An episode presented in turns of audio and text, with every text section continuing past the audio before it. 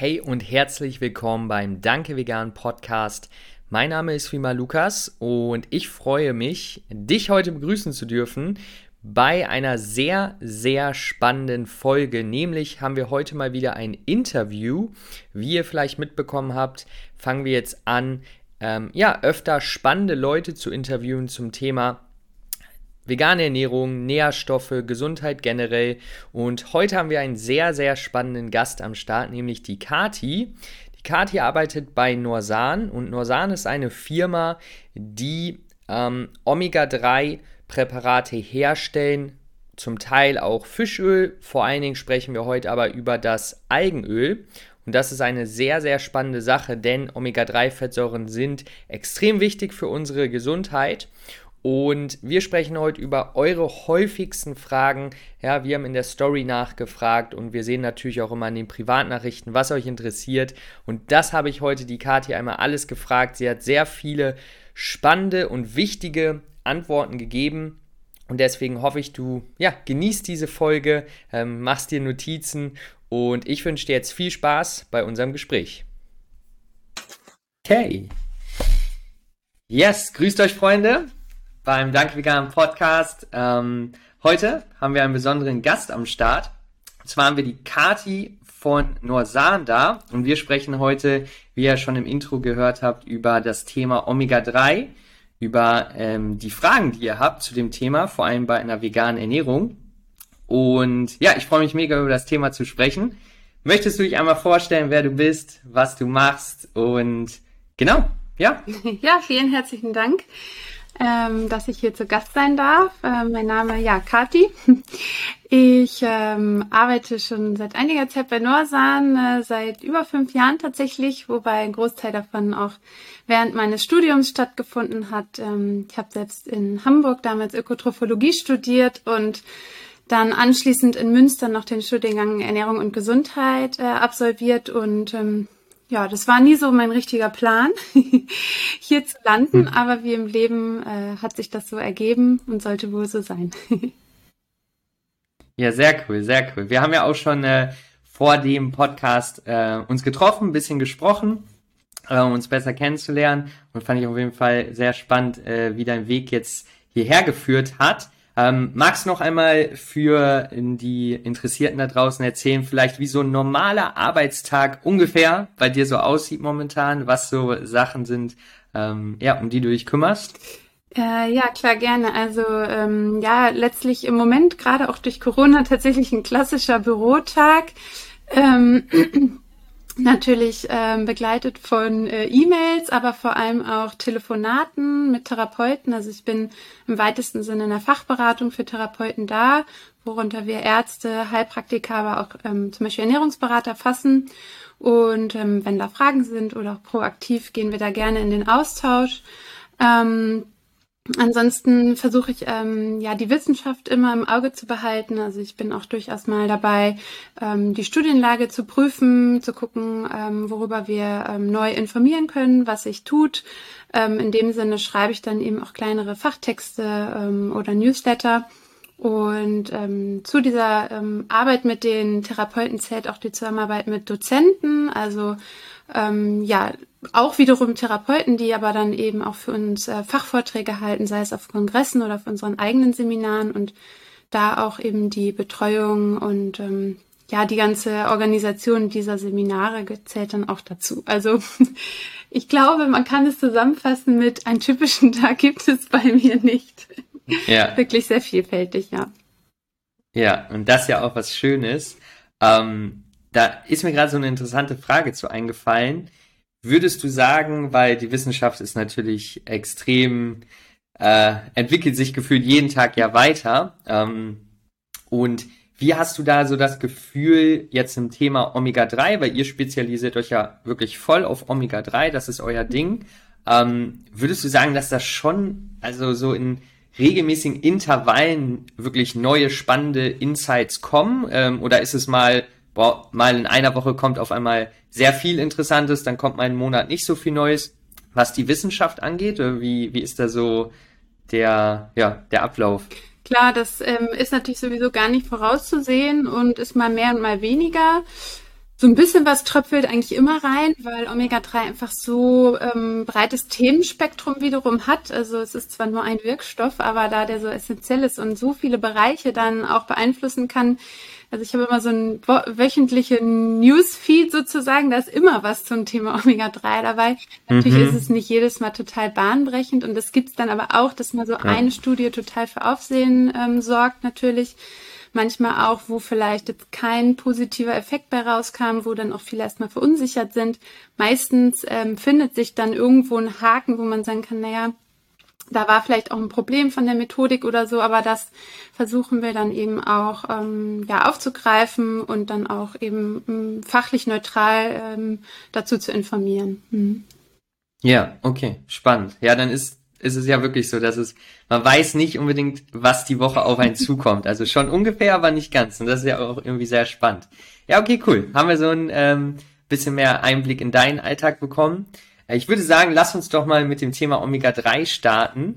Und da, ähm, wo, ja, wo eigentlich das Wichtigste für die meisten Leute beginnt. Und zwar, warum brauche ich denn überhaupt Omega-3? Was, warum soll ich mich überhaupt mit dem Thema beschäftigen? Ähm, das ist ja mal so für viele auch, denke ich, wichtig zu wissen, weil sie dann vielleicht auch ein bisschen mehr die Motivation haben, okay, das ist wirklich hilfreich für meine Ziele. Beispielsweise, man möchte irgendwie einfach gesund sein oder man möchte sich wohlfühlen oder möchte sportlich bessere Leistung bringen. Ähm, ja, kannst du uns einfach so ein bisschen mehr über Omega-3 erzählen, warum es halt wichtig für unseren Körper ist, ähm, warum ja, es essentiell ist? Ja, ja, äh, da sagst du eigentlich das Wichtigste schon im letzten Satz. Also es ist einfach essentiell. Wenn man sich äh, mit Ernährung beschäftigt, äh, trifft man ja relativ schnell auf diese Unterscheidung essentiell oder nicht essentiell. Und die essentiellen Nährstoffe sind ja die, die unser Körper einfach nicht selber bilden kann. Also wo wir alle Nährstoffe wären natürlich ideal, wenn wir die regelmäßig auch direkt zuführen, aber manche kann er sich ja doch aus dem einen oder anderen zusammenbasteln, aber die Omega-3-Fettsäuren halt eben nicht. Und ähm, deswegen ist es für jeden interessant und wichtig, ähm, sich da irgendwann mal mit äh, zu beschäftigen und ähm, darüber nachzudenken, nehme ich da denn so im Schnitt dann auch genug auf? Und mhm. ähm, ja, ähm, Wofür ist es dann speziell wichtig? Das ist super schwer zu sagen, weil wiederum alle Bereiche, die du da auch angesprochen hast, also von Gesundheit über das Wohlfühlen, was ja damit einhergeht auch, ähm, über den Sportbereich, aber eben auch viele ja wirklich ähm, therapeutische Indikationen, wie wir dann irgendwie sagen, ähm, spielen damit rein oder Omega-3 spielt damit rein. Ähm, man muss natürlich auch immer nochmal ähm, sich klar machen, dass das niemals die einzige Ursache ist, also es gibt keine Omega-3-Mangelkrankheit. Äh, das, also oft wird auch gefragt, mhm. wie merke ich denn, ob ich einen Omega-3-Mangel habe? Das ist sehr schwer zu merken, weil es sehr unspezifisch dann zu Symptomen kommt und auch erst längerfristig, also nicht innerhalb von einem halben Jahr oder Jahr, sondern eher so über Jahre und Jahrzehnte. Okay. Ja, dadurch ist es halt eben äh, so breit gestreut ähm, und spielt in so vielen Bereichen eine Rolle. Und ähm, es gibt ja auch immer, wenn man jetzt ähm, einzelne Nährstoffe sich anguckt, diese sogenannten Health Claims, die ähm, ja auch mhm. im Rahmen ähm, der Nährstoffe sozusagen genannt werden dürfen, mit denen man auch regelrecht werben darf als Hersteller. Und ja. ähm, Omega-3 hat da mittlerweile fünf an der Zahl, ähm, was halt wirklich im Vergleich mit vielen anderen schon ähm, sehr, sehr viel ist, weil natürlich auch eine riesig breite Studienlage dazu da sein muss, bis so ein Health Claim überhaupt ja. ausgegeben wird. Also so grundsätzlich erstmal ähm, spielt es in ganz vielen Bereichen eine Rolle, ja. Ja, wow, richtig cool, richtig cool. Und das, äh, das haben wir auch in unserem Gespräch herausgefunden und da hast du mir ja auch noch näher gebracht, dass halt äh, Omega-3 wirklich ein sehr tiefes Thema sein kann, weil ähm, ihr als Zuhörer fragt euch jetzt vielleicht, wow, okay, da ist jetzt eine, eine ähm, mittlerweile große Firma, die sich wirklich nur um das Thema Omega-3 kümmert und umso mehr man halt in die Materie eintaucht, merkt man, wie weit das Anwendungsgebiet ist und wie viele Möglichkeiten es da gibt. Und wie du jetzt auch sagst mit den Health Claims, es gibt halt immer mehr äh, Gebiete, auf denen natürlich auch gezeigt wird, dass es äh, wichtig ist und wirkliche Vorteile haben kann. Und das macht es ja auch ein echt spannendes Thema. Und genau, deswegen es ist essentiell, wir müssen es zuführen, äh, auf jeden Fall. Und das bringt ja auch eine spannende nächste Frage.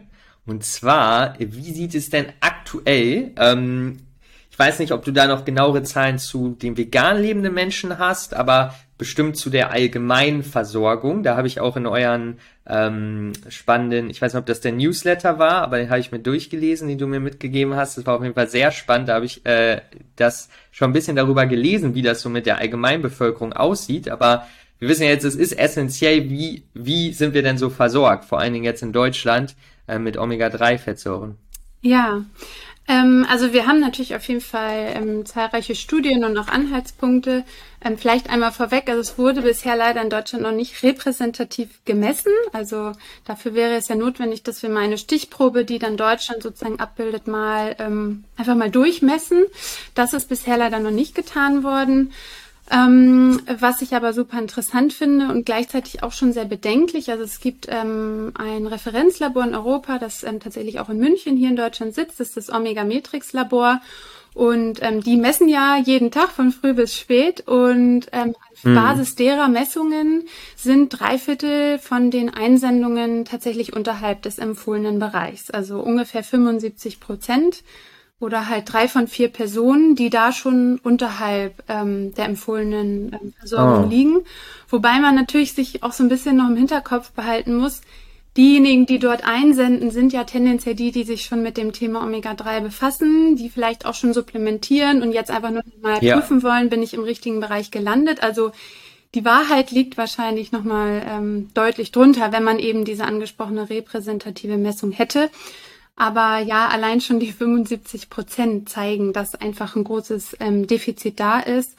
Und letztlich ist es dann ja auch äh, vor allem wichtig, wie man selber individuell aufgestellt ist. Und das ähm, könnte man dort eben dann auch messen. Da kommen wir auch nochmal später sicherlich drauf. Aber so ist genau. ungefähr so die, äh, die Lage insgesamt. Okay, okay, spannend. Ja, das ist ja auch immer so ein bisschen so ein heikles Thema, wenn man ähm, mit, mit Zahlen rumwirft und sagt jetzt, okay, in Deutschland dieser Nährstoff so und so viel Prozent. Also es ist ja oftmals nicht ganz so leicht vielleicht zu messen oder einfach so zu sagen, weil man dann gucken muss, woher kommen die Zahlen genau. Aber das ist ja schon mal auf jeden Fall interessant. Ähm, und ja, vielleicht kommen wir mal ein bisschen dazu, wie es ein bisschen mehr zu veganer Ernährung auch, weil die meisten, die hier diesen Podcast hören, sind halt an veganer Ernährung interessiert, weil ernähren sich vielleicht schon vegan und wir sehen das ja in den ähm, äh, in unseren Privatnachrichten immer wieder, dass halt die Leute wirklich fragen, was muss ich supplementieren, was soll ich zunehmen und ähm, Tatsächlich ist es, äh, wie du dir sicher vorstellen kannst, ganz vorne immer Vitamin B12, äh, dann vielleicht auch Vitamin D, aber immer mehr äh, kommt tatsächlich auch Omega-3. Und ähm, ja, vielleicht wie oder was kann man in der veganen Ernährung erstmal machen. Wir kommen gleich noch darauf, noch, gehen noch ein bisschen spezieller gleich darauf ein, wie es wirklich mit den einzelnen Omega-3-Fettsäuren aussieht, die unser Körper braucht. Mhm. Aber ähm, was kann man erstmal in der veganen Ernährung so machen, um potenziell ähm, seinen Omega-3-Bedarf zu decken? Wie gesagt, wir werden gleich nochmal darauf eingehen, wie gut das möglich ist und wovon das abhängt. Aber ja, was gibt es für Lebensmittel, die, sage ich mal, oben stehen, wenn es darum geht, seinen Omega-3-Bedarf zu decken. Ja. Mm, äh, vielleicht noch, wenn du erlaubst, ein ganz kleiner äh, Rücksprung, weil du auch sagtest, ja, wie Klar. sind die Veganer denn eigentlich im Vergleich ähm, versorgt? Also ähm, da muss mhm. sich eigentlich keiner auf die Füße getreten fühlen tatsächlich, weil es ist auch Anfang des Jahres erst ein großes Review erschienen, wo ja so ganz viele Studien zu einem Thema zusammengefasst werden, wo es um die vegane Ernährung und die Versorgung ging. Und ähm, Tatsächlich liegen äh, die Veganer in dem Sinne sehr schlecht, aber auch jetzt wiederum nicht schlechter als die, die sich mischköstlich ernähren. Also in ja. dem Sinne ist es äh, nachvollziehbar, dass das Thema Omega-3 ähm, ja immer mehr wahrgenommen wird, aber tatsächlich mhm. ist es eigentlich auch nicht ein rein veganes Thema. Ähm, ja. Genau. Und ansonsten ähm, haben wir in der veganen ich sag mal, klassischen westlichen Ernährung als Quellen halt vor allem natürlich die pflanzlichen Geschichten, also äh, Leinsamen, Walnüsse, Chiasamen, Hanfsamen, ähm, alles, was wir so an Samen und Kernen dort haben, die dann auch fettreich sind. Mm. Und äh, das wäre es eigentlich schon. Wenn man jetzt natürlich ähm, sehr offen ist und vielleicht auch mal Algen in seine Ernährung integriert, dann hätten wir da eben auch nochmal ähm, teilweise Omega-3 mit drin. Ähm, aber ansonsten ähm, ist das so der Bereich. Und wenn man jetzt eben nicht vegan wäre, einfach um das auch schon mal mit anzusprechen, hätten wir natürlich einfach noch ja. den Fisch und auch Krill und andere mhm. Meeresfrüchte als Quellen für Omega-3. Ja. Okay, spannend. Ähm, einfach so als, äh, weil ich ja auch an dem Thema sehr interessiert bin, ähm, weil du hast jetzt gesagt, zwischen der, zwischen den vegan lebenden Menschen und denen, die sich nicht vegan ernähren, gibt es tatsächlich nicht wirklich einen Unterschied. Das würde ja heißen, dass ähm, die meisten Mischköstler nicht wirklich viele, viel Fisch vor allen Dingen auch ähm, zu sich nehmen, richtig? Ja, das ist auf jeden Fall ein Aspekt. Ähm, also es gibt da ähm, natürlich auch immer nur so Pi mal Daumen Erhebungen, aber es gibt immer ja die nationale Verzehrstudie, wo eben gefragt wird, wie ja. ernähren Sie sich, wie viel nehmen Sie da und davon auf und da zeigt sich halt vor allem im Bereich der Jugendlichen und das ist ja einfach auch so unsere Zukunft und die bilden, glaube ich, am ehesten auch ja. ab, wie die aktuelle Ernährung sich so entwickelt. Ähm, ja. sehen wir, dass da halt ähm, ein Drittel selbst die, die theoretisch jetzt mischköstlich leben, äh, ein Drittel schon gar keinen mhm. Fisch mehr essen und die anderen im mhm. Schnitt 30 Gramm die Woche. Das sind irgendwie so zwei Gabeln oder so. Also die Menge ist einfach ja. ein Problem. Und ähm, aber auch der Omega-3-Gehalt dann in unserem Fisch heute. Also ähm, ja. Es kommt ja immer mehr aus der Fischzucht, was ja grundsätzlich auch gut ist, um die natürlichen Ressourcen im Meer zu schützen. Aber wenn natürlich in der Zucht nicht mehr artgerecht gefüttert wird, dann ähm, haben wir da auch wieder Probleme mit dem Omega-3-Gehalt, weil der Fisch eben sein Omega-3 auch aus der Ernährung kriegt. Also der kann es auch nicht selber Richtig. bilden. Für den ist es auch essentiell. Und wenn dort eben zum Beispiel viel mit Getreide gefüttert wird, was jetzt halt keinen Omega-3-Gehalt hat, dann hat der Fisch auch nicht mehr viel Omega-3. Ähm, also es sind ja. dann auch nochmal so zwei, drei verschiedene Aspekte, aber ja, selbst die Mischköstler nehmen einfach nicht mehr genug davon auf im Schnitt. Ja, spannend. Und das macht ja das Thema auch Nahrungsergänzung, wozu wir dann später nochmal kommen, umso interessanter, weil man halt sieht, okay, ob vegan oder ob mischköstlich, die meisten sind halt nicht gut versorgt, so, ne? Und ähm, genau. da kommt ja dann auf jeden Fall auch, ähm, ja, dann die Nahrungsergänzung ins Spiel. Gehen wir mal ein bisschen, bisschen genauer in die Materie ein, warum aber Pflanz, warum äh, vegan lebende Menschen, obwohl sie an sich sehr gute Pflanzen, äh, pflanzliche Produkte haben, die gute Quellen sind, halt nicht optimal versorgt sind. Und ähm, was vielleicht viele von euch auch schon gehört haben, äh, die hier zuhören, ist das Omega-3 zu 6 Verhältnis. Ähm, magst du da mal ein bisschen drüber sprechen? Was hat das denn für einen Einfluss darauf, wie gut wir am Ende des Tages versorgt sind? Mit den essentiellen Omega-3-Fettsäuren. Ja, klar. Ähm, ich bleibe erstmal kurz noch beim Omega-3. Ähm, man sagt das immer so daher, ja, Omega-3, aber darunter fällt eigentlich wieder ganz viel. Also ich sage mal ganz gern, das ist eigentlich eine Familie, die äh, Omega-3-Familie. Mhm. Und darunter haben wir so drei Hauptdarsteller, könnte man sagen. Ähm, einmal die Alpha-Linolensäure, kurz ALA, dann die Eicosapentaensäure, die EPA und dann noch die Docosahexaensäure, also die DHA. Ich würde jetzt mal bei den Kurzformen bleiben. Ich glaube, die sind auch mal am geläufigsten.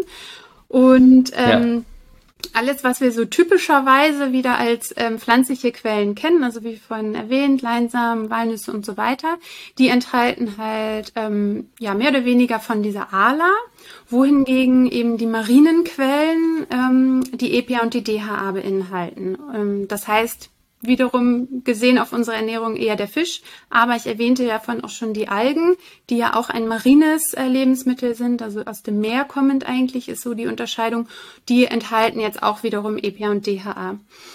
Und ähm, ja, gerade für zum Beispiel auch diese ähm, Health Claims, also diese ganzen gesundheitlichen Effekte auf die Herz-Kreislauf-Gesundheit, auf unsere Augen- und Gehirnfunktionen, auch auf das Immunsystem und so weiter, die ähm, beziehen sich immer auf EPA und DHA. Die ALA hat da eine eher untergeordnete Rolle. Es hat natürlich auch seine Bedeutung, aber ähm, EPA und DHA sind eben auch die, die in den Studien immer wieder untersucht werden und da die positiven Wirkungen dann auch in dem Umfang zeigen.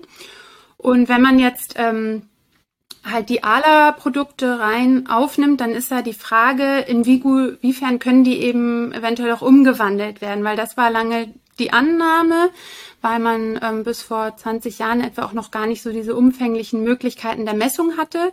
Und äh, man ist eben davon ausgegangen, dass wir die ALA über verschiedene enzymatische Schritte eben auch in EPA und DHA umwandeln können. Und ähm, ja, die ähm, aktuellen Studien der letzten 10, 20 Jahre haben eben gezeigt, dass das eher eine Wunschvorstellung ist, beziehungsweise schon durchaus möglich ist. Also der Körper hat dafür die Veranlagung. Im Endeffekt, die effektive Umwandlung ist aber einfach nur sehr begrenzt. ist auch ein bisschen individuell. Der eine kann es ein bisschen besser, der andere weniger. Mhm. Es wird auch immer mal wieder ähm, diese Annahme getroffen, wenn man langfristig rein pflanzlich lebt, dass der Körper sich eben adaptiert und dann auch ein bisschen besser umwandeln kann. Aber wenn man sich vor Augen führt, also von ALA zu EPA liegt es so bei fünf bis maximal eher so zehn Prozent. Weiter von EPA zu DHA ist aber null bis ein Prozent. Dann ist es halt, selbst wenn man zu den besseren Umwandlern äh, zählt, immer noch einfach nicht genug. So. Und, mhm. ähm, das ist die Problematik, die wir haben. Und ähm, ja, also ich würde jetzt nie davon abraten, Leinöl oder Leinsamen und so weiter in einer guten Qualität unbedingt in die Ernährung zu integrieren. Aber wichtig ist eben, dass man auch mal guckt, habe ich genug EPA und DHA. Und gerade für den veganen Bereich finde ich da super schön, dass wir jetzt eben auch das Algenöl oder Algen als ähm, Alternative ja. dann haben. Ja. Und ähm, ja, wenn man dann ähm, parallel dazu sich den Omega-6-Bereich anguckt, ähm, das ist letztlich auch wieder eine Familie, wo zwei äh, Fettsäuren so die wichtigste Rolle einnehmen oder am meisten auch thematisiert werden, ist einmal die Linolsäure. Da haben wir so als klassischen Vertreter des Sonnenblumenöl bei uns in der Ernährung. Ähm, und die Arachidonsäure, das ist die klassische Fettsäure, die wir aus ähm, tierischen Produkten, vor allem eben äh, Fleisch und Wurstprodukten und so weiter bekommen und dort in direkter Form aufnehmen. Und ähm, jetzt kann man sich das so ein bisschen vorstellen, dass äh, Omega-3 und Omega-6 im Körper immer so ein bisschen äh, ja die Gegenspieler darstellen und in den Ring treten und die immer gegensätzliche äh, Funktionen haben. Also die Omega-6-Fettsäuren können zum Beispiel eine Entzündung auslösen, initiieren, was auch wichtig ist ähm, für unsere Gesundheit. Also wenn man jetzt sich jetzt mal äh, mit einem Keim infiziert, mit einem Bakterium oder so, dann ist es ja wichtig, dass unser Immunsystem reagiert, hochfährt, eine Entzündung sich bildet, damit wir es abwehren können. Aber wir wollen natürlich nicht auf Dauer in dieser Entzündungssituation bleiben, sondern wollen auch wieder rauskommen. Und dafür brauchen wir halt die Omega-3-Fettsäuren und die ganzen Botenstoffe, die daraus gebildet werden, um die Entzündung wieder abklingen zu lassen. Und so brauchen wir halt dieses ungefähre Gleichgewicht. Ähm, viele haben bestimmt auch schon mal gehört, so ein Omega-6 zu 3 Verhältnis in der Ernährung von 5 zu 1 ungefähr wird empfohlen. Also man muss jetzt nicht 1 zu 1, aber ähm, sollte eben auch nicht irgendwo deutlich höher liegen.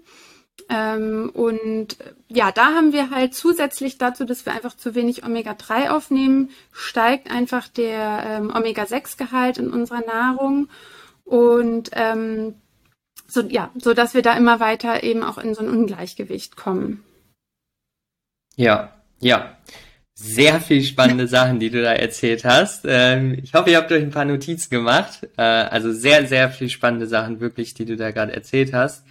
Und ähm, um es vielleicht nochmal so ein bisschen abzurunden, um gleich auch auf den nächsten Punkt nochmal zu kommen, ist halt der Fakt, dass, ähm, dass erstmal grundlegend die meisten Menschen halt dieses Omega-3 zu 6 Verhältnis schon mal nicht so in der, in der idealen Range haben, dass ähm, das schon mal das erste Problem ist für die optimale Umwandlung. Und plus dazu kommen halt noch viele weitere Faktoren, richtig? Wie einmal halt einfach die Genetik, dann aber auch womöglich Stress. Ja, ist vielleicht so ein eher kleinerer Punkt, aber ich denke, Stress ist auch immer so ein, so ein Punkt, den, der halt die, ähm, in diesem Fall die Umwandlung auch betrifft und halt wahrscheinlich auch generell die Gesundheit einfach des Körpers, ob man Medikamente nimmt, das hat wahrscheinlich auch noch einen Einfluss darauf, wie gut die Umwandlung ist, oder? Ähm, ja, genau. Also da gibt es äh, ganz viele Aspekte. Das ähm, habe ich vielleicht gerade auch gar nicht mal so deutlich gesagt, aber diese Enzyme, die wir für die Umwandlung bedeut äh, äh benötigen, die wird tatsächlich dann ja von beiden Familien genutzt, ähm, äh, wie du jetzt schon gerade gesagt hast. Also ja. wenn wir sehr viel Omega-6 ähm, gleichzeitig aufnehmen, dann nehmen diese Omega-6-Fettsäuren eben auch schon viel von den Enzymen weg, die wir für die Umwandlung der Omega-3s bräuchten. Ähm, deswegen ja, also eine ähm, Reduktion im Omega-6-Bereich könnte die Umwandlung im Omega-3-Bereich durchaus etwas ähm, verbessern. Und darüber hinaus, ja, gibt es viele weitere Faktoren, also auch zum Beispiel der Diabetes oder die Insulinresistenz und die Spiegel haben da einen Einfluss. Ähm, Mhm. Stress, Lebensstilfaktoren wie auch Alkohol, Rauchen ja. äh, vermindern auch die Umwandlung.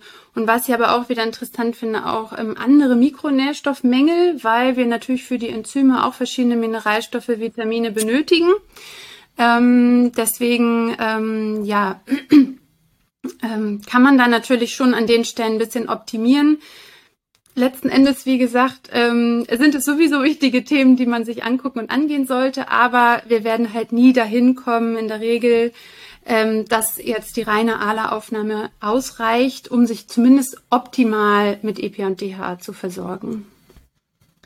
Ja, und ähm, das, äh, warum ich das auch nochmal gerade gesagt habe, um mal zu zeigen, wie komplex äh, auch einfach der Körper ist, wie, wie schön, aber auch komplex. Also es ist einfach immer spannend zu sehen, wie alles halt zusammenspielt. Ne? Also wirklich verschiedenste Faktoren, die so, wenn man jetzt nachdenkt, vielleicht nicht so viel miteinander zu tun haben, aber im Körper ist halt sehr viel verbunden und natürlich auch andere Nährstoffmängel ergibt einfach super viel Sinn. Und selbst, wie gesagt, wenn man da alles perfekt macht, ne, und wirklich das beste, gesündeste Leben lebt, ist es halt trotzdem nicht gesichert. Spezifisch jetzt für Omega-3-Fettsäuren, obwohl man das natürlich trotzdem gerne machen soll, weil es viele andere Vorteile hat. Ja, alle Nährstoffe decken gesund Leben und so weiter. Aber das zeigt halt, ähm, ja, wie wichtig es ist zu schauen, wie gut man denn mit Omega-3 versorgt ist. Und da kommen wir ja gleich nochmal drauf zu. Ähm, du hast jetzt schon von den Omega-3-Fettsäuren von der Familie, das ist gut, das klaue ich mir vielleicht mit der Familie, sehe ich gut, ähm, der Familie gesprochen. Und viele oder einige weiß ich, denken jetzt Omega-3 und denken halt an, okay, Leinsamen, Chiasamen und es, wie du gesagt hast, sind ja auch prinzipiell erstmal gute Quellen, nur ist es halt nicht weit genug gedacht im Körper. Ähm, äh, DHA und EPA sind ja, wenn ich mich recht erinnere, sogenannte bedingt essentielle äh, Fettsäuren, richtig? Weil eigentlich könnten sie ja hergestellt werden, aber das haben wir ja gerade, oder hast du gerade sehr ausführlich und sehr gut erklärt, warum das halt nicht optimal der Fall ist. Ähm, wie viel brauchen wir denn von DHA und EPA? Also was sind da so die, die Vorgaben, die man halt decken sollte? Mhm. Ja, ähm, auch gar nicht so einfach zu beantworten in, im ersten, in erster Instanz, ähm, um jetzt für alle eine perfekte Empfehlung zu geben. Aber wenn man jetzt so vom Bevölkerungsansatz her guckt, ähm, im Allgemeinen ist ja die Empfehlung, zweimal die Woche ähm, Fisch zu essen zum Beispiel. Wobei natürlich da wieder jetzt diese Problematik ist, welchen Fisch isst man denn? Ist da noch genug Omega-3 drin? Ähm, Gerade in der veganen Ernährung empfiehlt sich das jetzt auch nicht, kann man das schwer abbilden. Ähm, deswegen, ähm, wenn man jetzt in Richtung Supplemente, also auch dann zum Beispiel zum Algenöl guckt, empfehlen wir halt eine Menge von ähm, etwa 2000 Milligramm EPA und DHA am Tag. Ähm, nicht, weil wir das uns ausgedacht haben oder das eine schöne runde Zahl finden, sondern eben auf Basis der Studienlage. Also ähm, beziehungsweise der Studienlage und dieser Messung, weil ja ähm, Studien mit verschiedensten Dosierungen gemacht werden und dann ähm, hoffentlich auch der Omega-3-Index dort gemessen wird, äh, um danach natürlich eine Aussage treffen zu können, ob abhängig vom Spiegel eine Wirkung da war oder nicht. Und ähm, da zeigt sich eben, dass wir ähm, ja mit kleineren Dosierungen meist kaum einen Effekt haben. Also es scheint einfach so zu sein, dass wir einfach eine gewisse Menge überhaupt erstmal brauchen, damit der Omega-3-Spiegel in unserem Körper und in unseren Zellen ansteigt. Und ähm, Ausnahmen gibt's immer, die bestätigen die Regel, aber die meisten und ebenso über den Daumen gepeilt brauchen so in etwa diese 2000 Milligramm. Ähm, deswegen ähm, empfehlen wir aber auch grundsätzlich immer ähm, oder verfolgen so diesen Ansatz messen, analysieren und regulieren. Also ähm, optimal mhm. ist es natürlich ähm, einfach mal zu gucken, welchen Spiegel habe ich initial vielleicht auch, ähm, um zu wissen, wie ich sonst über meine Ernährung bisher aufgestellt war. Aber dann auch nach einer Weile, wenn ich supplementiere, mal zu gucken, wo bin ich denn angelangt. Und das ist ja dann auch nichts, was man irgendwie andauernd wiederholen muss, ähm, aber vielleicht ja. einfach mal, zumindest mal einmal im Leben oder vielleicht irgendwann noch mal ein zweites und drittes Mal zu gucken, mit der Menge, die ich jetzt im Moment so nehme, bin ich da gut aufgestellt, ähm, ist auf jeden Fall empfehlenswert. Ähm, ja. Ja, super. Da ähm, möchte ich auch eine Sache zu sagen zu dem Testen, für alle, die äh, gerade zuhören, weil ähm, auch ein Omega sprechen wir jetzt drüber als nächstes, äh, was man da für einen Test machen kann. Ähm, und den bietet ihr, glaube ich, auch an.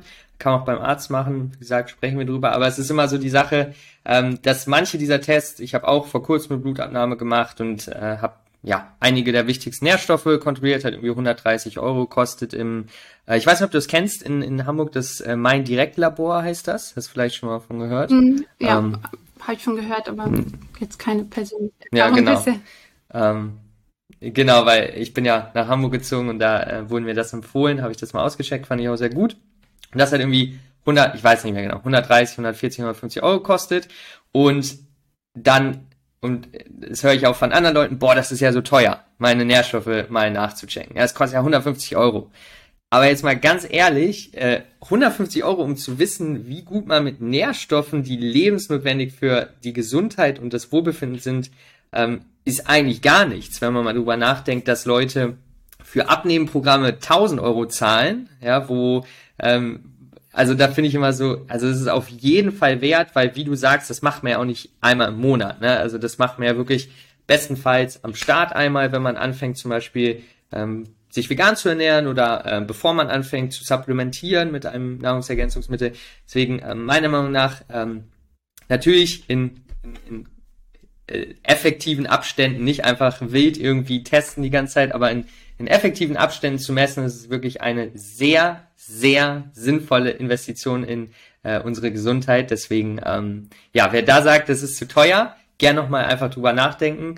Und genau, kommen wir auch direkt zu dem Punkt. Vielleicht ah, du hast auch noch was zu ergänzen. Ja. Also äh, umgekehrt gesehen kann man darüber ja auch sparen. Also ähm, es gibt Richtig. ja auch mal Leute, die ähm, grundsätzlich gar nicht mal so verkehrt aufgestellt sind und vielleicht schon einen relativ guten Index auch so über ihre, ihre Ernährung haben, weil sie zu denen gehören, die relativ gut umwandeln ähm, mhm. und oder eben auch zum Beispiel sehr gut resorbieren. Die müssten vielleicht tatsächlich auch nur die Hälfte der Dosierung äh, dann fürs restliche ne Leben nehmen. Das heißt, die würden im Nachgang ja auch unglaublich viel an Supplementkosten sparen, indem sie so äh, auch, immer wissen, ja. wie ihre individuelle Dosierung ist. Und umgekehrt ähm, sagte ich ja, es gibt scheinbar wie so eine Art Schwellenwert, den wir brauchen, um überhaupt dann in so einen guten Bereich zu kommen. Und wenn man natürlich jetzt wiederum jemand ist, der es vielleicht einfach nicht so gut aufnimmt und dann jeden Monat dafür Geld ausgibt, aber wiederum noch nicht mal optimal aufgestellt ist, ist es irgendwie auch, ähm, ja, nicht kontraproduktiv, aber ähm, ist es halt auch einfach suboptimal und dann ja nicht der Effekt, den man dann ja. haben will und den man sich davon verspricht. Also. Ja, Ganz genau, ganz genau. Das ist echt ein guter Punkt. Und, und du hast jetzt am Anfang hast du schon gesagt, bei Omega-3 sind die, sind die vielleicht Folgen, kann man sagen, um es jetzt nicht zu krass darstellen zu, äh, darzustellen, aber die Folgen sind auch langfristig. Aber wenn man jetzt mal generell bei Nährstoffen schaut, Vitamin B12, ähm, würde ich ja lieber einen Test, der kostet ja nicht mal 100 Euro, aber sagen wir mal, einen Test für 100 Euro machen, dann verhindern, dass ich irgendwelche gesundheitlichen Probleme habe, weil ich halt äh, nicht gut versorgt bin. Ne? Also so spart man ja auch langfristig, weil man halt gesünder potenziell ist. Ne? Ja. Ne? Also das ist, ist in, in vielen Fällen hilfreich. Was hast du nochmal gesagt? Messen, analysieren? Regulieren. Regulieren. Das ist gut, das merke ich mir. Ähm, top, also, wie können denn Leute jetzt ihren Omega-3-Wert messen? Was gibt es da für einen Test? Ja, ähm, genau, also die äh, nennt sich die Fettsäureanalyse. Und ähm, das Schöne ist, ähm, es gibt zwei Möglichkeiten. Man kann natürlich aus dem Vollblut messen, also die klassische Blutabnahme, die man beim Arzt äh, machen lassen kann. Da werden dann diese Röhrchen, wie man das vielleicht kennt, ins Labor eingeschickt. Aber es gibt eben auch die Möglichkeit, das aus dem ähm, ja, Kapillarblut machen zu lassen. Das ist das Blut, was man sich aus der Fingerbeere selber auch entnehmen kann. Also man kriegt in dem Testkit dann so ein kleines ähm, Trägerpapier, so ein Kärtchen mitgeliefert. Da träufelt man das Blut auf und wird einfach kurz trocknen gelassen. Und tatsächlich kann man das ganz normal in einem klassischen Brief dann ins Labor einsenden und kriegt von denen ähm, eben die Analyse zurück dann mit den entsprechenden Werten. Ja, Genau, da äh, kann man ja auch bei euch so einen Test bestellen, richtig? Genau. Ähm, wir arbeiten eben zusammen mit diesem erwähnten Labor Omega Metrix. Also ähm, alle Testkits, die wir ähm, verkaufen und rausschicken, die werden letztendlich auch dort eingesendet auf dem auf der Verpackung steht einfach nur Norsan drauf, weil man dann eben auch die ja. Möglichkeit hat, sich im Anschluss bei uns nochmal zu melden. Wenn man Fragen zur Auswertung hat oder ähnliches, dann äh, nehmen wir uns da auch die Zeit im Kundenservice eben auch Fragen zu beantworten oder nochmal Hinweise auch zu geben, ähm, äh, wie man über ja. die Ernährung und so weiter eben noch steuern kann. Genau, aber wie du schon angesprochen hast, es gibt auch immer mehr Therapeuten, die es in der Praxis anbieten. Ähm, wenn man da gucken möchte, bei uns auf der Webseite gibt es unter dem Bereich der Analyse auch einen Therapeutenfinder. Da könnte man schauen, ob in der Nähe jemand ist. Oder ähm, auch direkt beim Labor Omega Matrix, die haben auch nochmal Therapeuten verzeichnet, die das anbieten. Also Leider ist es ja. längst noch nicht jeder Arzt und auch wenn man jetzt so den Hausarzt drauf anspricht, weiß der im Zweifel nicht unbedingt, was man meint. Ähm, aber wenn man da zum Beispiel über diesen Therapeutenfinder geht, die sind auf jeden Fall dann auch ausgebildet zu dieser Analysemethode. Sehr gut, super, top. Ähm, dann wisst ihr, wisst ihr, was ihr zu tun habt, wenn ihr da interessiert seid, äh, mal euren Wert zu checken. Ähm, und das erinnert mich dran, äh, worüber wir am Anfang gesprochen haben, bevor ich es vergesse, weil ich hatte ja gestern in unserer Story nochmal ähm, gefragt, was ihr für Fragen habt, spezifisch Omega-3, äh, für Omega-3. Und da kam halt des Öfteren die Frage, wie sieht es denn in der Schwangerschaft aus? Ähm, kannst du da noch ein bisschen die wichtigsten Infos zu sagen, was jemand wissen sollte? Ja, wenn man sich da halt gut versorgen möchte mit Omega-3-Fettsäuren. Ja, ähm, ja, vielleicht kann ich direkt auch nochmal ähm, ergänzen, das habe ich jetzt noch gar nicht ähm, eingebaut, aber der gemessen in dem Labor wird dann ja der Omega-3-Index vornehmlich, also wie viel Prozent hm, Omega-3 genau. wir in unseren Zellen haben. Und ähm, optimal ist eben der Bereich von 8 bis 11 Prozent. Ähm, das ist eben der Wert, der sich aus den Studien ergeben hat, die mit diesem Messverfahren gemacht wurden. Viel im Bereich von Herz-Kreislauf-Erkrankungen, aber auch im Bereich der Schwangerschaft, wo sich dieser Bereich immer wieder als der gezeigt hat, wo das, die, die größte Schutzwirkung sozusagen da war. Und was ich da auch im Bereich mhm. Schwangerschaft nochmal total interessant finde, man hat mal geschaut, ähm, wie viel Omega-3 von der Mutter über die Plazenta an den Säug äh, oder an den Embryo äh, geschleust wird, sage ich mal. Und ähm, da wurden einfach verschiedene ähm, oder viele, viele Frauen mit unterschiedlichen Omega-3-Werten ähm, sozusagen eingeschleust in die Studie. Und man hat geguckt, ähm, wenn die Mutter einen sehr hohen Index hat, wie viel Omega-3 geht an den Embryo oder auch wenn der in dem Sinne optimal im Bereich ist oder auch wenn er sehr niedrig ist. Und ähm, sofern er jetzt nicht super, super niedrig war, hat der ähm, Körper der Mutter immer diesen Bereich von um neun Prozent angestrebt. Ähm, selbst wenn die Mutter einen deutlich höheren Index hatte, hat der Körper gesagt, nee, also so viel brauchen wir nicht, neun ist genau richtig sozusagen. Und nur wenn es dann mhm. halt eben in Bereiche ging, wo die Mutter sehr schlecht versorgt war, dann wurde es irgendwann eben auch weniger, aber mh, mm, ja, der, ähm, die Natur hat es ja so angelegt, dass der Embryo oder das Kind immer bevorzugt wird, ähm, so dass sich da eben auch dieser Zielwert nochmal so in der Natur richtig zeigt. Und das äh, finde ich einfach sehr eindrücklich. Ähm, ja, in diesem Sinne ähm, sollte die äh, Mutter oder werdende Mutter dann eben auch diesen Optimalbereich von acht bis elf Prozent idealerweise anstreben. Mhm. Weil auch einfach, auch das eben in Studien beobachtet, der ihr eigener ähm, Index einfach auch ähm, ja absinkt, wenn sie natürlich immer bevorzugt ihr Kind ähm, versorgt, aber selber auf der anderen Seite nicht genug aufnimmt und dann das Kind vielleicht noch recht gut versorgt ist, aber sie selber dann womöglich Folgeprobleme hat. Und ähm, allgemein werden in der Schwangerschaft immer diese zusätzlich 200 Milligramm DHA empfohlen. Wobei dann natürlich auch immer davon ausgegangen wird, dass sie grundsätzlich sich selber schon gut versorgt. Und wenn man sich nochmal wieder vor Augen führt, dass 75 Prozent doch leider drunter liegen, reicht es dann halt gerade in der Schwangerschaft in der Regel nicht aus, nur diese 200 Milligramm zusätzlich zu nehmen, weil sie müsste sich sozusagen ja erstmal selber überhaupt gut versorgen.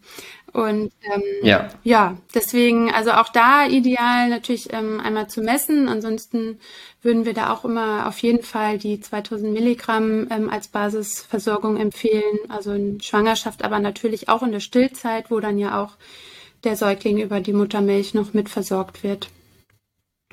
Ja, okay, sehr gut. Ähm, gibt es, weil es ist ja bei Omega-3, was du auch schon gesagt hast, mit der generellen Empfehlung ein bisschen schwierig und ich weiß, es ist auch immer mit Überdosierung auch immer so ein Thema, dass es auch zum Beispiel bei Vitamin D teilweise gar nicht klar ist. So der eine sagt das, der andere sagt das. Also es gibt schon ungefähr so Richtlinien, aber es gibt trotzdem unterschiedliche Meinungen, genau wie auch Vitamin D-Zufuhr. Wie sieht das bei Omega-3 aus, was die ähm, Überdosierung angeht? Also ab welchem Punkt könnte man sagen, okay, hier muss man jetzt ein bisschen aufpassen, weil ähm, es gibt ja vielleicht auch Gründe, wo man mehr als 2000 ähm, zu sich nehmen würde ähm, aber gibt es da so einen Punkt, wo man sagen, okay, jetzt muss man ein bisschen aufpassen? Mhm.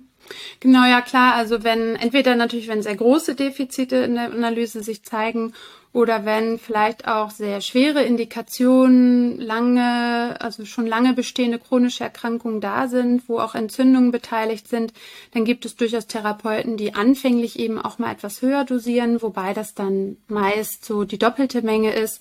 Ähm, und wenn man das ein gutes Niveau erreicht hat, ähm, dann auch meist die Dosierung runtergesetzt wird ähm, mhm. in den Therapien.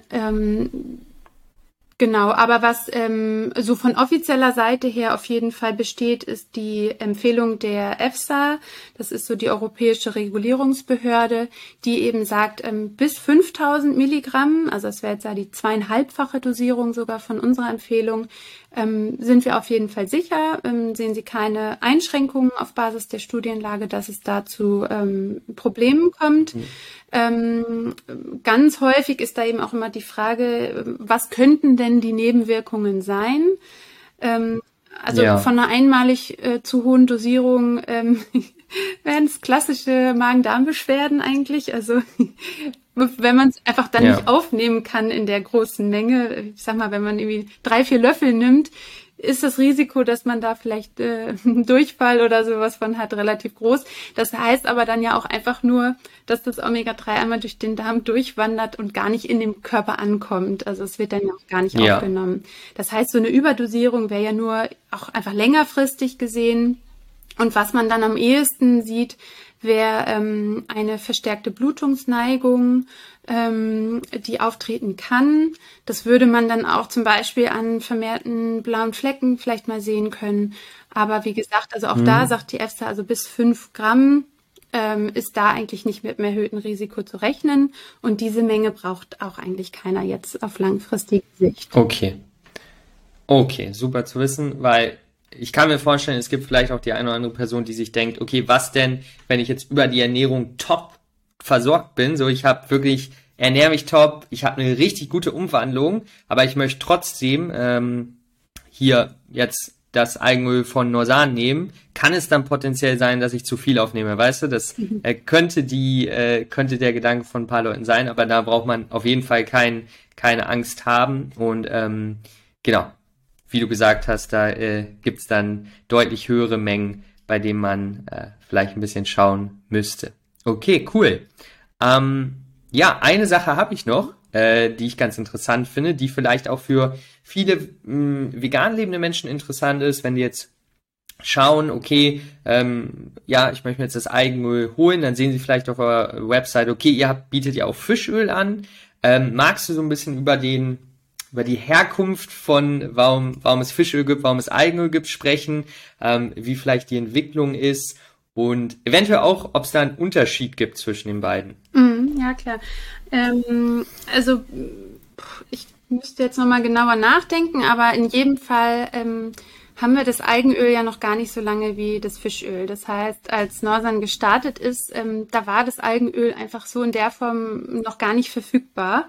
Ähm, das mhm. ist ja doch ein recht ähm, ja, modernes Lebensmittel, sag ich mal.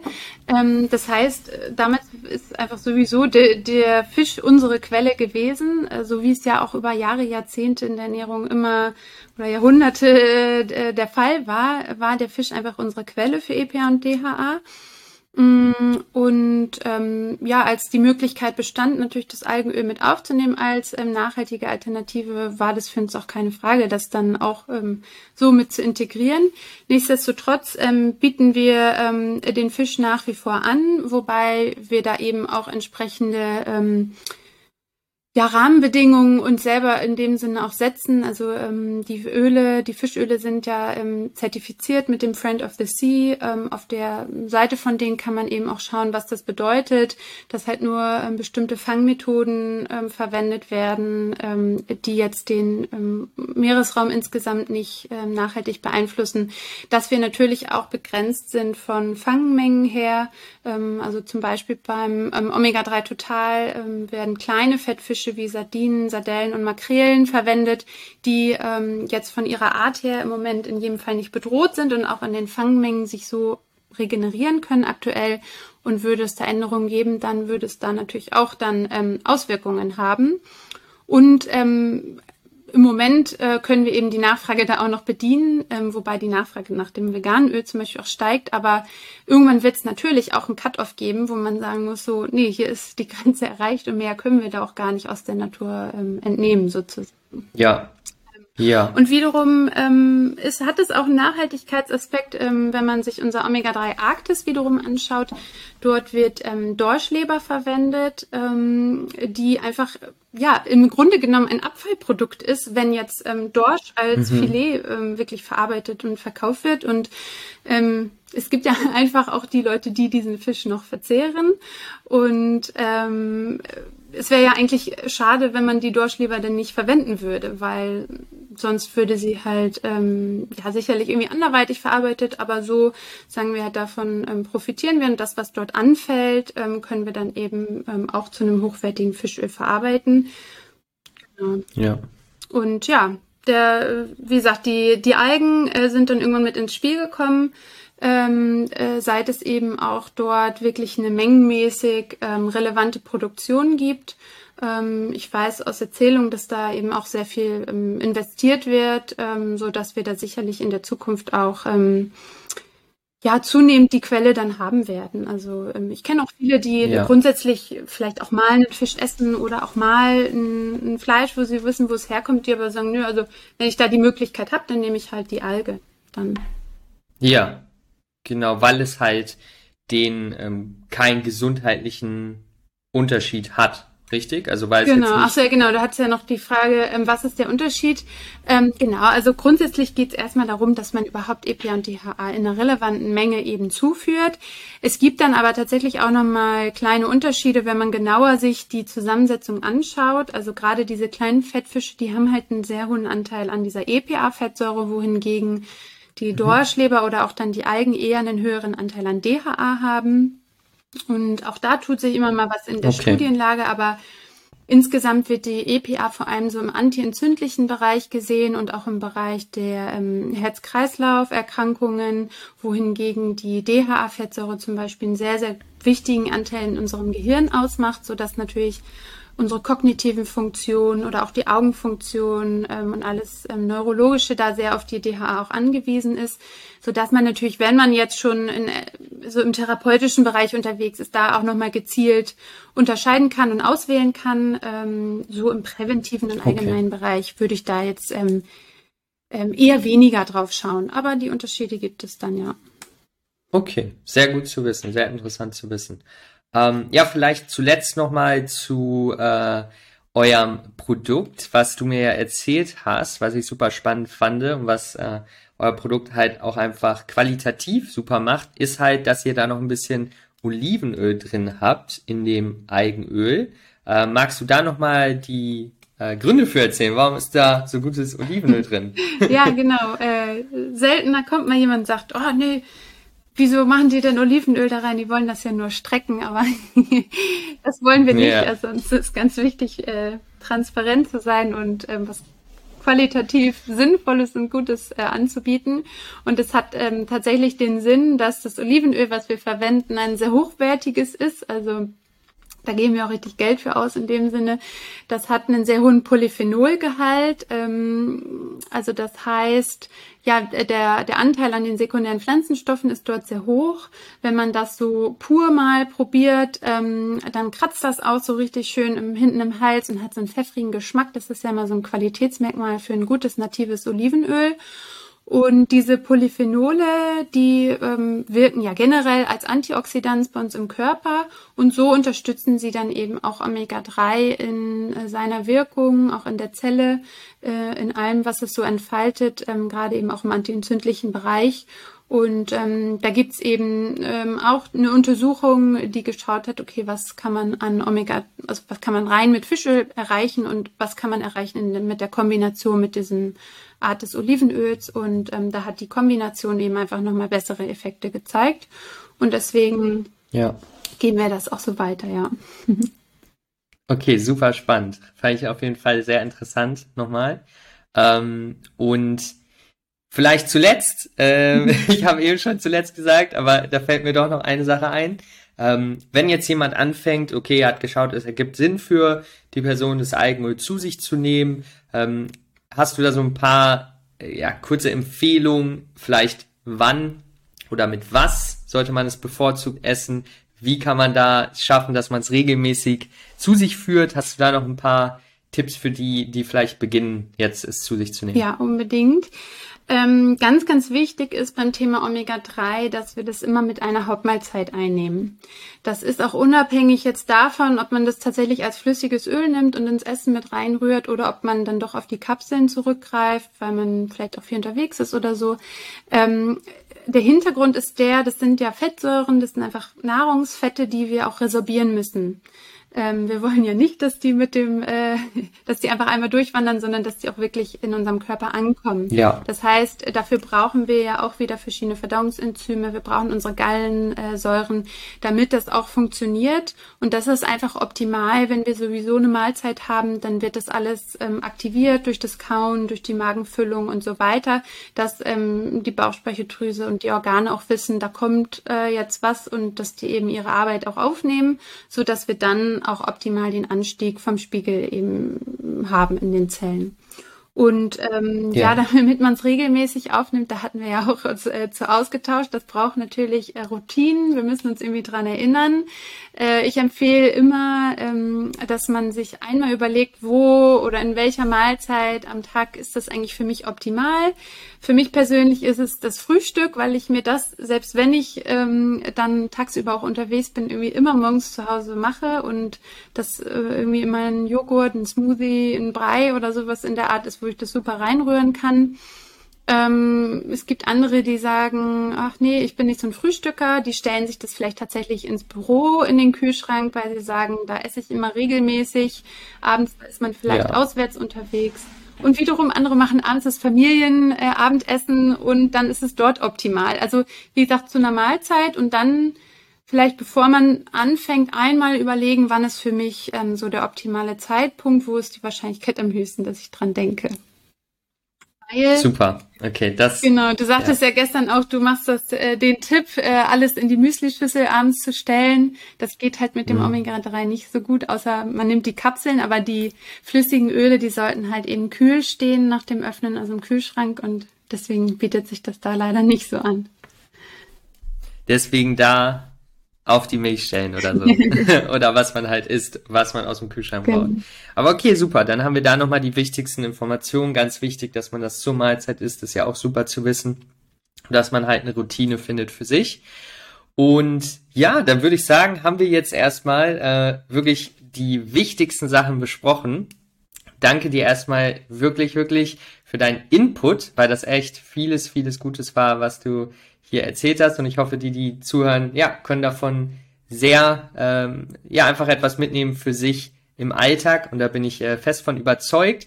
Magst du zum Ende einfach nochmal erzählen, wo man mehr über euch herausfinden kann, mehr lesen kann, ähm, falls man noch Interesse hat, mehr zu äh, wissen? Genau, wo kann man euch finden sozusagen? Ja. Ähm ja, also natürlich äh, haben wir eine äh, Internetseite, die ist www.norsan.de. da äh, findet man auf jeden Fall einiges, ähm, gerade auch zu den Produkten. Ähm, Genau, ähm, gerne darf man bei Bedarf, auch wenn man Fragen zu einzelnen Themenbereichen hat, äh, sich mal an uns wenden, dass wir vielleicht nochmal einen Fachartikel oder ähnliches auch unterstützend mitschicken können. Ähm, da haben wir auch viel an Material bei uns sozusagen ähm, vor Ort, was wir zur Verfügung stellen können. Ähm, gerne uns natürlich auch bei Instagram äh, folgen. Äh, dort äh, ja versuchen wir auch immer fachliche Themen mit aufzugreifen und zu informieren, ähm, weil das tatsächlich dann am Ende auch so ja unsere Mission ist, so ein bisschen ähm, einfach einen Beitrag zur Gesundheit äh, zu unserer Gesellschaft zu leisten und ähm, freuen wir uns äh, ja, wenn wir da den einen oder anderen sehen. Super, okay, ja, schaut auf jeden Fall vorbei. Ich kann das Produkt nur empfehlen. Ich nutze es selber seit über einem Jahr, glaube ich schon, das Algenöl. Deswegen äh, wärmste Empfehlung auch von mir. Danke, dass du dir die Zeit genommen hast und ich würde sagen, bis zum nächsten Mal. Ja, vielen Dank auch dir, äh, dass ich dabei sein durfte. Hat mir auf jeden Fall viel Spaß gemacht. Und ähm, ja, freut mich, wenn ich der Community da auch noch ein paar hilfreiche Dinge mitgeben konnte. Top. Dann sagen wir ciao, ciao. Ciao.